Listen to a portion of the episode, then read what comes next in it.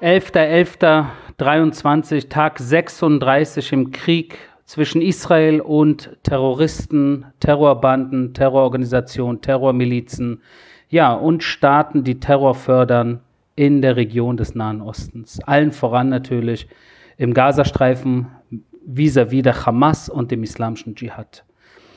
Das war eine lange Einleitung. Ja, aber ich glaube, jedes Tag, jeden Tag, wo ich drüber nachdenke, äh, wie ich den Podcast anfange und wie ich am, am besten erklären kann, in welcher Situation sich eigentlich Israel befindet, da äh, äh glaube ich, äh, dass nicht ganz klar ist, wie es jetzt gerade hier im Nahen Osten um uns herum brodelt und brennt. Ja, man hat ja im Gefühl, dass ein Flächenbrand eventuell ausgelöst werden könnte, aber er ist eigentlich schon äh, da äh, noch äh, zum Glück nicht so, wie er sein könnte, also mit gewaltiger Wucht, aber es gibt jetzt schon einen Flächenbrand. Und wenn ich euch kurz äh, direkt am Anfang äh, äh, kurz erkläre, was ich damit meine, dann würde ich sagen, gibt es acht Gebiete, äh, mit denen Israel jetzt gerade in diesen Wochen extrem beschäftigt ist. In einigen Gebieten äh, muss man natürlich äh, den Kampf äh, aktiv äh, nach vorne bringen, sage ich jetzt mal, um Dinge für sich zu entscheiden. Andere Gebiete äh, muss man eher beobachten, äh, um dort natürlich für alles, vor, auf alles vorbereitet zu sein. Und dann weitere Gebiete, die, sage ich jetzt mal, noch so auf der Zuschauertribüne stehen, aber ganz heftig anfeuern und natürlich das Feuer dirigieren. Und wenn ich das jetzt kurz äh, direkt am Anfang erklären kann, dann würde ich sagen, wir reden hier über acht verschiedene Gebiete, mit denen Israel sich jetzt gerade intensiv beschäftigt, mal mehr, mal, mal weniger. Erste Gebiet Israel. Muss ich niemand erklären. Äh, hier auch in Israel äh, gibt es eine Art humanitäre äh, Katastrophe tatsächlich. Ja? Äh, Hunderte, Tausende von äh, Menschen, die nicht in ihren eigenen Wänden leben, äh, die evakuiert wurden, äh, mehrere Millionen, die jeden Tag in Schutzbunker rennen müssen, weil jeden Tag Raketenalarm ist. Äh, dann natürlich alle möglichen Situationen, wie dass Schulen nicht ganz funktionieren und somit sehr viele Kinder natürlich nicht in die Schulen gehen. Und das heißt, dass man auf kleine Kinder aufpassen muss, nicht zur Arbeit gehen kann. 400.000 Reservisten, die größtenteils natürlich auch nicht dem nachgehen, was sie in ihrem normalen Leben nachgehen und so weiter und so fort. Das ist Israel. Zweiter Punkt, Gaza. Dritter Punkt, Libanon. Vierter Punkt, Judäa und Samaria, äh, Westjordanland. Insbesondere natürlich Jenin und Nablus, aber auch immer mehr andere Gegenden, insbesondere in den A-Gebieten, wie zum Beispiel auch Hebron. Fünfter Punkt, Syrien. Sechster Punkt, Jemen. Siebter Punkt mit Fragezeichen, Irak. Achter Punkt, Iran. Das alles hier natürlich im näheren Umkreis äh, äh, um Israel herum. Äh, wenn wir jetzt natürlich noch ein Zoom-out machen würden, könnten wir noch weitere äh, Staaten äh, in der Welt aufzählen, die hier äh, direkt involviert sind, auch auf dieser Seite der, auf der, auch auf der Seite des Feindes. Ja. Aber das lassen wir, sonst würde das den Rahmen sprengen. Also ich hoffe, das hat einen kleinen Überblick gegeben, wie beschäftigt Israel die Tage ist mit äh, niedrigem Feuer und hohem Feuer. 239 Geiseln nach wie vor in den Händen äh, der Terroristen. Äh, das sind schlechte Nachrichten. Jeder Tag, der vergeht und keiner der Geiseln äh, rauskommt oder wir befreit haben, ist ein schlechter Tag, weil das ist natürlich äh, das A und O unserer Militäroperation äh, dieses Krieges natürlich die Geiseln zu befreien, auf welchem Weg auch immer, und gleichzeitig die Hamas zu zerstören. Über 9400 Raketen auf Israel abgefeuert, täglicher Beschuss aus dem Gazastreifen. Ich gehe davon aus, dass wir in den nächsten ein, zwei, drei Tagen auch die 10.000 Hürde äh, schlagen werden, beziehungsweise nicht wir, sondern die Hamas und der islamische Dschihad, weil sie nach wie vor jeden Tag äh, auf Israel schießen und das auch insbesondere aus dem zentralen und südlichen Gazastreifen. Wenn wir jetzt kurz aufs Operative eingehen im Gazastreifen, äh, insbesondere natürlich, wie ihr wisst, im nördlichen Gazastreifen, hat die siebte Brigade Angriffe auf einen Hamas-Militärposten und ein Trainingsgelände äh, der Hamas äh, äh, kaputt gemacht, beziehungsweise außer Gefecht gesetzt. Dutzende Waffen wurden dort äh, gefunden, Raketen, Drohnen, alle möglichen äh, technischen Anlagen, die beschlagnahmt wurden und so weiter und so fort. Äh, mehrere Dutzend äh, Terroristen wurden ausgeschaltet und auch das Büro von Mohammed Sinwar, das ist der Bruder von Yihye Sinwar, dem Chef äh, der Hamas im Gazastreifen. Äh, das äh, Büro von ihm wurde durchsucht. ich muss, glaube ich, hier nicht erklären, warum das Büro vom Bruder, vom Chef der Hamas im Gazastreifen durchsucht wurde. Hinzu kommt, dass wir ebenfalls zahlreiche Terroristen äh, und äh, die Infrastruktur des Sabrat el-Khua-Bataillons der Hamas äh, außer Gefecht gesetzt haben. Äh, das auch natürlich eine der Bataillone der Hamas im nördlichen Gazastreifen, äh, wo wir gegen vorgegangen ist. Wir, wir haben natürlich sehr gute Informationen in den letzten äh, Monaten und Jahren gesammelt über die verschiedenen, über die, ja, ähm, wie sagt man, Armeestrukturen, wenn ihr so wollt, der Terrororganisation Hamas, äh, welche Brigaden, welche Bataillone, äh, wo welcher Zug äh, wo äh, genau äh, positioniert ist, wer Chef, wer Kommandant, wer Befehlshaber von ABC ist. Und das jetzt natürlich alles in Zusammenarbeit zwischen dem israelischen Militär und äh, dem internen Geheimdienst, sprich Shabak, äh, sind wir da natürlich äh, äh jeden Tag äh, damit beschäftigt, auch einem nach dem anderen äh, ranghohe, ich sage jetzt mal Terroristen außer Gefecht zu setzen. Und die Kämpfe nehmen in bestimmten Gebieten in Gaza City zu. Jetzt auch zum Beispiel im Westen äh, von Gaza City äh, finden Kämpfe statt, auch äh, schwierige Kämpfe äh, gegen eine große Anzahl von Hamas-Terroristen im Westen äh, von Gaza City. Also das auch, da hoffe ich auch, dass äh, alle Jungs und Männer es überleben werden, die dort auf israelischer Seite natürlich jetzt im Antiterror-Einsatz unterwegs sind und das Richtige tun im Kampf gegen die Hamas und hoffentlich auch da an die Geiseln rankommen.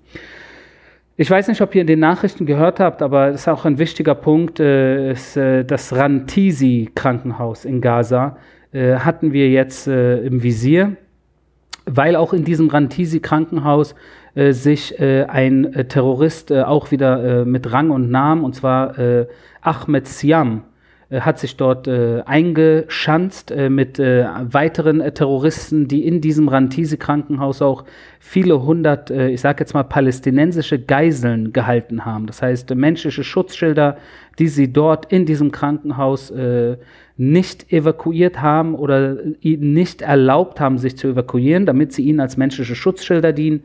Und Ahmed Siam war der Chef der Nasser Radwan Kompanie der Hamas. Nasser Radwan Company. Und ich sage wahr, weil der Mann nicht mehr unter uns ist. Weil äh, wieder in Zusammenhang mit dem Inlandsgeheimdienst, der natürlich genau äh, diese äh, Chefs äh, der Bataillone äh, und der Brigaden, also diejenigen, die den Kampf im Namen der Hamas in erster Linie am Boden führen, äh, dass wir die natürlich einen nach den anderen außer Gefecht setzen. Und wir haben ihn am Ende erwischt im, in der Al-Burak-Schule wo er sich mit äh, weiteren Terroristen im Endeffekt versteckt hatte, nachdem er gemerkt hat, dass wir ihn im Rantisi-Krankenhaus, äh, äh ich sage jetzt mal, im Visier hatten.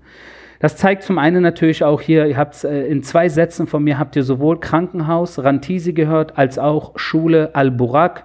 Äh, das zeigt natürlich auch wieder den Missbrauch genau von all den zivilen Objekten, äh, wo man sich am aller, allerwenigsten wünscht, dass die zu Militärkasernen äh, umfunktioniert werden. Aber genau das ist es, was äh, leider die Hamas macht. Und das sollte mittlerweile auch nach fünf Wochen Krieg niemanden mehr, besonders nicht äh, diejenigen unter euch, die mir zuhören, sollte niemanden mehr überraschen.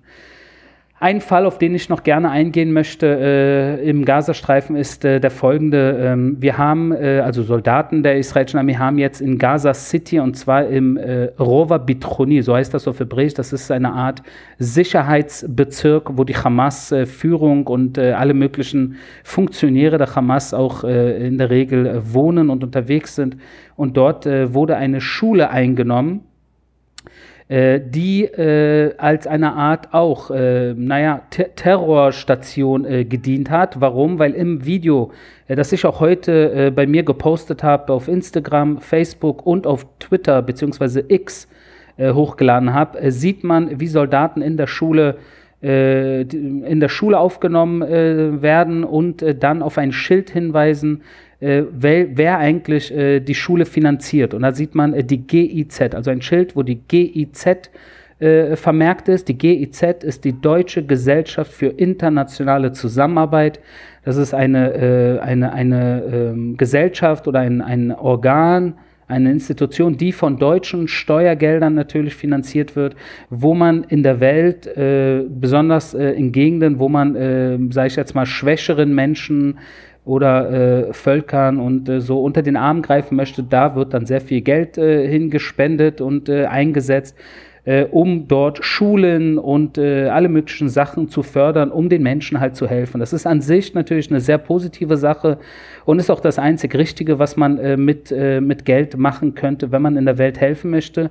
Jedoch ist es äh, äußerlich, ähm, ja, sieht es nach außen hin äh, nicht so aus, wie es von innen dann ist, weil von innen sieht man dann, das sieht man in dem Video, wie man in Schränken eine Kalatschnikow und eine eine, eine Militärweste oder eine Schutzweste äh, von Terroristen äh, im Schrank äh, entdeckt. Und wenn man dann aus der Schule rausgeht, wird in dem Video gezeigt, dann sieht man da in, in unmittelbarer Nähe auch einen, eine Tunnelöffnung, ja, direkt in unmittelbarer Nähe zu dieser Schule. Und ihr wisst ja, diese Tunnelöffnung, die gehen dann rechts, links, äh, mal 100 Meter, mal einen Kilometer, mal äh, gibt es dann eine Zweigstelle rechts, dann eine links, dann dreht es sich im Kreis. Und das alles natürlich nicht weg von der Schule, sondern davon könnt ihr ausgehen, unter der Schule. Und das natürlich mit voller Absicht, damit diese Schule dann, äh, falls man äh, den Tunnel angreifen sollte oder auch äh, die Terroristen in der Schule, dass dann natürlich einerseits die Welt davon mitbekommt, dass Israel eine Schule angreift, was an sich natürlich falsch klingt, genauso wie eine, ein Krankenhaus oder eine Moschee angreifen aber dann äh, natürlich hinzukommt, dass, äh, dass das auch schon passiert, wenn dann das Tunnelsystem unter der Schule äh, zusammenbricht, dass dann die Schule eventuell in die Tiefe gerissen wird. Ja? Und das ist natürlich auch eine Situation, äh, die äh, schrecklich ist. Ja? Eine, eine Schule, jetzt in dem Fall natürlich keine Schüler da. Ne? Das ist ein Gebiet, äh, das umkämpft ist. Äh, die, die Schüler gehen dort nicht zur Schule natürlich. Die Soldaten äh, sind dort in einem leeren Gebäude im Endeffekt unterwegs. Aber allein der, der, das, der Anblick von einer verlassenen Schule, die in den Abgrund stürzt, ist natürlich äh, äußerst traurig und das wieder äh, einzig und allein der Hamas zu verschulden, die ihre Tunnel unter Schulen von ihren eigenen Kindern gebuddelt haben. Und das ist absolut, also man kann sich eigentlich nichts Schlimmeres vorstellen. Ja, das ist, da habe ich manchmal im Gefühl, dass wir als westlich, demokratisch äh, Menschen so irgendwie gar nicht rational wirklich nachvollziehen können, wie diese Menschen eigentlich wirklich ticken die sowas äh, imstande sind äh, zu machen. Jedenfalls ist dieser Fall äh, ein interessanter Fall, äh, der uns wahrscheinlich auch in nächster Zeit immer wieder begegnen wird, weil sehr viele der Schulen und Krankenhäuser natürlich auch mit westlichen Geldern finanziert werden. Und da muss sich natürlich auch Deutschland als einer der Hauptfinanzierer äh, jetzt in diesem Fall äh, an, mithilfe der GIZ, äh, muss sich Deutschland natürlich auch fragen in Zukunft, wie stellen wir sicher, dass Gelder sehr viel Geld zum Beispiel auch nicht in die Hände der Terroristen oder ihrer Terrorinfrastruktur fließt oder äh, über Umwege äh, natürlich dann äh, in, oder ich sag mal direkt in äh, alle möglichen Institutionen wie Schulen und Krankenhäusern fließt, die dann aber äh, während äh, Gelder jeden Monat dort überwiesen werden, dass diese Institutionen dann von den Terroristen äh, ausgenutzt werden. Äh, was kann man da als Deutschland tun, äh, wo man so viel Geld in diese Objekte finanziert? Äh, ich glaube, da muss sich grundlegend, grundlegend etwas ändern. Ähm, jetzt noch mal kurz zur humanitären Lage, weil das natürlich auch ein wichtiger Punkt ist. Äh, und ich habe am Anfang kurz angesprochen, auch in Israel ist die humanitäre Lage äh, nicht einfach. Äh, Hunderttausenden Menschen wird auch in Israel jeden Tag geholfen. Äh, einige von ihnen sind zum Beispiel aus dem Süden Israels äh, evakuiert worden, sind nach Eilat umgesiedelt worden und werden jetzt auch teilweise in Eilat beschossen. Ja, das muss man sich mal vorstellen. Und jetzt müsst ihr euch vorstellen, dass es auch in Israel Leute gibt, die aus der Ukraine geflohen sind, äh, nach Israel gekommen sind und jetzt hier unter Raketenbeschuss äh, leben und äh, jeden Tag äh, im Sirenenalarm in irgendwelche Luftschutzbunker äh, rennen müssen. Also das ist schon ziemlich traumatisierend und äh, es führt kein Weg dran vorbei, die Hamas tatsächlich zu zerstören, um das ein für alle Mal zu Ende zu bringen. Äh, zur humanitären Lage. Also äh, über 850 Lastwagen mittlerweile, die seit dem 21.10. Äh, aus äh, Ägypten äh, mit grünem Licht Israels und nach Durchsuchung, Untersuchung in den Gazastreifen gelassen wurden. Äh, natürlich, wie gesagt, Nahrung, Medizin, Wasser und das, um den Menschen, den Zivilisten dort zu helfen, die aus dem Nordteil in den Südteil geflohen sind. Äh, wir haben jetzt auch äh, zwei Krankenhäuser, äh, die wir im Visier hatten. Eins habe ich schon angesprochen, das Rantisi Krankenhaus, aber auch das Nasser Krankenhaus.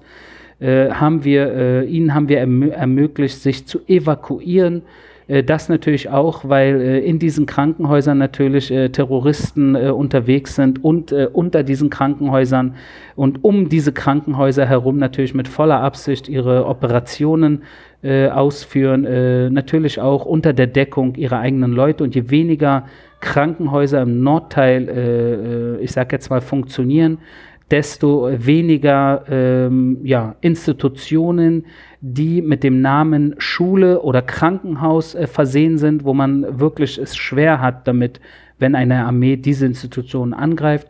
Je weniger davon äh, funktionieren, desto schwieriger wird es für die Terroristen in, äh, ich sage jetzt mal, unter der Deckung dieser Institutionen äh, gegen die israelischen Soldaten äh, zu kämpfen. Der Evakuierungskorridor, über den ich die letzten Tage auch immer wieder gesprochen habe, der ist auch heute wieder offen, und zwar zwischen 9 Uhr morgens und 16 äh, Uhr, damit die Zivilbevölkerung äh, auch wieder über dieselbe Straße seit Wochen schon, die Salah al-Din Straße, das ist äh, Saladin Straße, aus dem Süden Richtung, aus dem Norden Richtung Süden, südlich des Wadi Gaza, sich bewegt, um dort dann an einen sicheren Ort zu gelangen. Hinzüglich dann jetzt auch zu dieser, ich sage jetzt mal zu diesem Evakuierungskorridor, der zwischen 9 und 16 offen ist, gibt es auch noch eine Art ja, taktische Pause der Militäroperation, sage ich jetzt mal, äh, im, im Gebiet des Lagers Jabalia. Ich habe auch mehrmals schon über Jabalia gesprochen, das liegt im Osten von Gaza City und das zwischen 10 und 14 Uhr um auch hier in diesem Fall die Evakuierung äh, der Menschen von Süden äh, über die Salah, al-Din-Achse äh, zu fördern. Also auch hier wieder ein Entgegenkommen äh, den Zivilisten im Gazastreifen. Äh, und jetzt kommt noch was Wichtiges und Interessantes. Ich kann mir nicht vorstellen, dass irgendeine andere Armee das jemals gemacht hat, aber es gibt mittlerweile tatsächlich eine Telefonnummer und eine, äh, eine, ein, ein Telegram-Kanal, weil die Menschen im Gazastreifen, auch die Hamas, ziemlich stark auf Telegram unterwegs sind, wo äh, Bewohner des Gazastreifens äh, sich hinwenden können, falls sie an ihrer eigenen Evakuierung gehindert werden sollten von der Hamas. Ja, das, das müsst ihr euch mal vorstellen, ja, wie absurd das ist, dass die, die, dass die Menschen sich an eine feindliche Armee in diesem Sinne, also der Armee des Gegners eigentlich äh, wenden um äh, Hilfe, um, um Hilfe zu bitten vor der eigenen gewählten Regierung. Ja? Oder, oder ich meine, sie wurden ja 2006 gewählt, die Hamas. Ist zwar eine Terrororganisation, aber sie sind Chef des Gazastreifens. Also sie haben dort alles in der Hand, sowohl das Militärische als auch das Administrative, die Ministerien, die Polizei, äh, die, das Gesundheitswesen, äh, alles, alles, alles. Schulen, äh, UNRWA, äh, Medien, was auch immer dort äh, sich bewegt, passiert unter dem, äh, ich sage jetzt mal, unter dem äh, Fernglas und dem Nahglas äh, der Hamas. Da müssen wir uns nichts vormachen.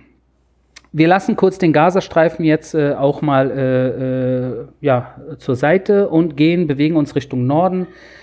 Auch dort wieder gestern äh, leider äh, Beschuss aus dem Libanon, also eine tägliche Situation, äh, wo gestern drei Drohnen aus dem Libanon äh, versucht haben, in israelisches Gebiet einzudringen. Eine davon wurde äh, von, äh, von Israel oder von der, von der, Israel, von der IDF Luftverteidigungsanlage, sage ich jetzt mal, abgefangen. Zwei andere sind im, im Norden runtergestürzt und auch heute gab es wieder Angriffe und Beschuss aus dem Libanon. Also auch eine Situation, äh, wo ich äh, davon ausgehe, dass das die nächsten Tage erstmal so bleiben wird und hoffentlich nicht äh, äh schlimmer wird. Ich habe angefangen und ich beende mit äh, den acht äh, Gebieten, auf die ich eingegangen bin, wo Israel jetzt entweder sich tatsächlich all out, sage ich jetzt mal, im Nahkampf befindet, wie im Gazastreifen, oder tatsächlich wie in Israel äh, an, an der eigenen Bevölkerung äh, jeden Tag, äh, ich sage jetzt mal auch äh, Einsatz zeigen muss. Ihr dürft nicht vergessen, dass hier auch Tausende von Israelis natürlich äh, äh, Familien, Angehörige und Freunde sind oder waren von den ermordeten Israelis äh, des äh, 7. Oktober Terroranschlags äh, und auch natürlich äh, Hunderte und Tausende Israelis äh, ganz nah verwandt sind mit den 239 Geiseln, die sich im Gazastreifen befinden. Äh, dann kommen hinzu, dass über 5000 Israelis verletzt wurden äh, und das sind dann natürlich auch sehr viele Menschen um diese Verwundeten herum, die äh, mit denen verwandt sind oder befreundet sind. Und hinzu kommt dann natürlich all die ganzen äh, Soldaten äh, mittlerweile, die auch im Nahkampf im Gazastreifen in den letzten zehn Tagen ihr Leben verloren haben, die jetzt auch natürlich äh, jeden Tag es Beerdigungen gibt, äh, zuzüglich zu den Beerdigungen der äh, Opfer des Ma Massakers vom 7. Oktober. Also wenn ihr das alles zusammenzählt, dann äh, haben wir hier eine Situation, wo Israel äh, jeden Tag sehr beschäftigt ist mit Israel proper, mit dem Gazastreifen, dann natürlich auch, äh, wie gesagt, in Judäa und Samaria jeden Tag im Antiterrorkampf äh, unterwegs ist, dann natürlich jeden Tag, äh, ich sage jetzt mal, die Null-Toleranz-Politik vis-à-vis dem Libanon durchsetzen muss, das Auge auf alle möglichen Bewegungen aus Syrien, Jemen und dem Irak haben muss und den Kern des Problems, den Iran, aus nächster, aus allernächster Nähe beobachten muss, weil im Endeffekt der Dirigent für all das, was ich vorher erzählt habe und aufgelistet habe, in Teheran sitzt.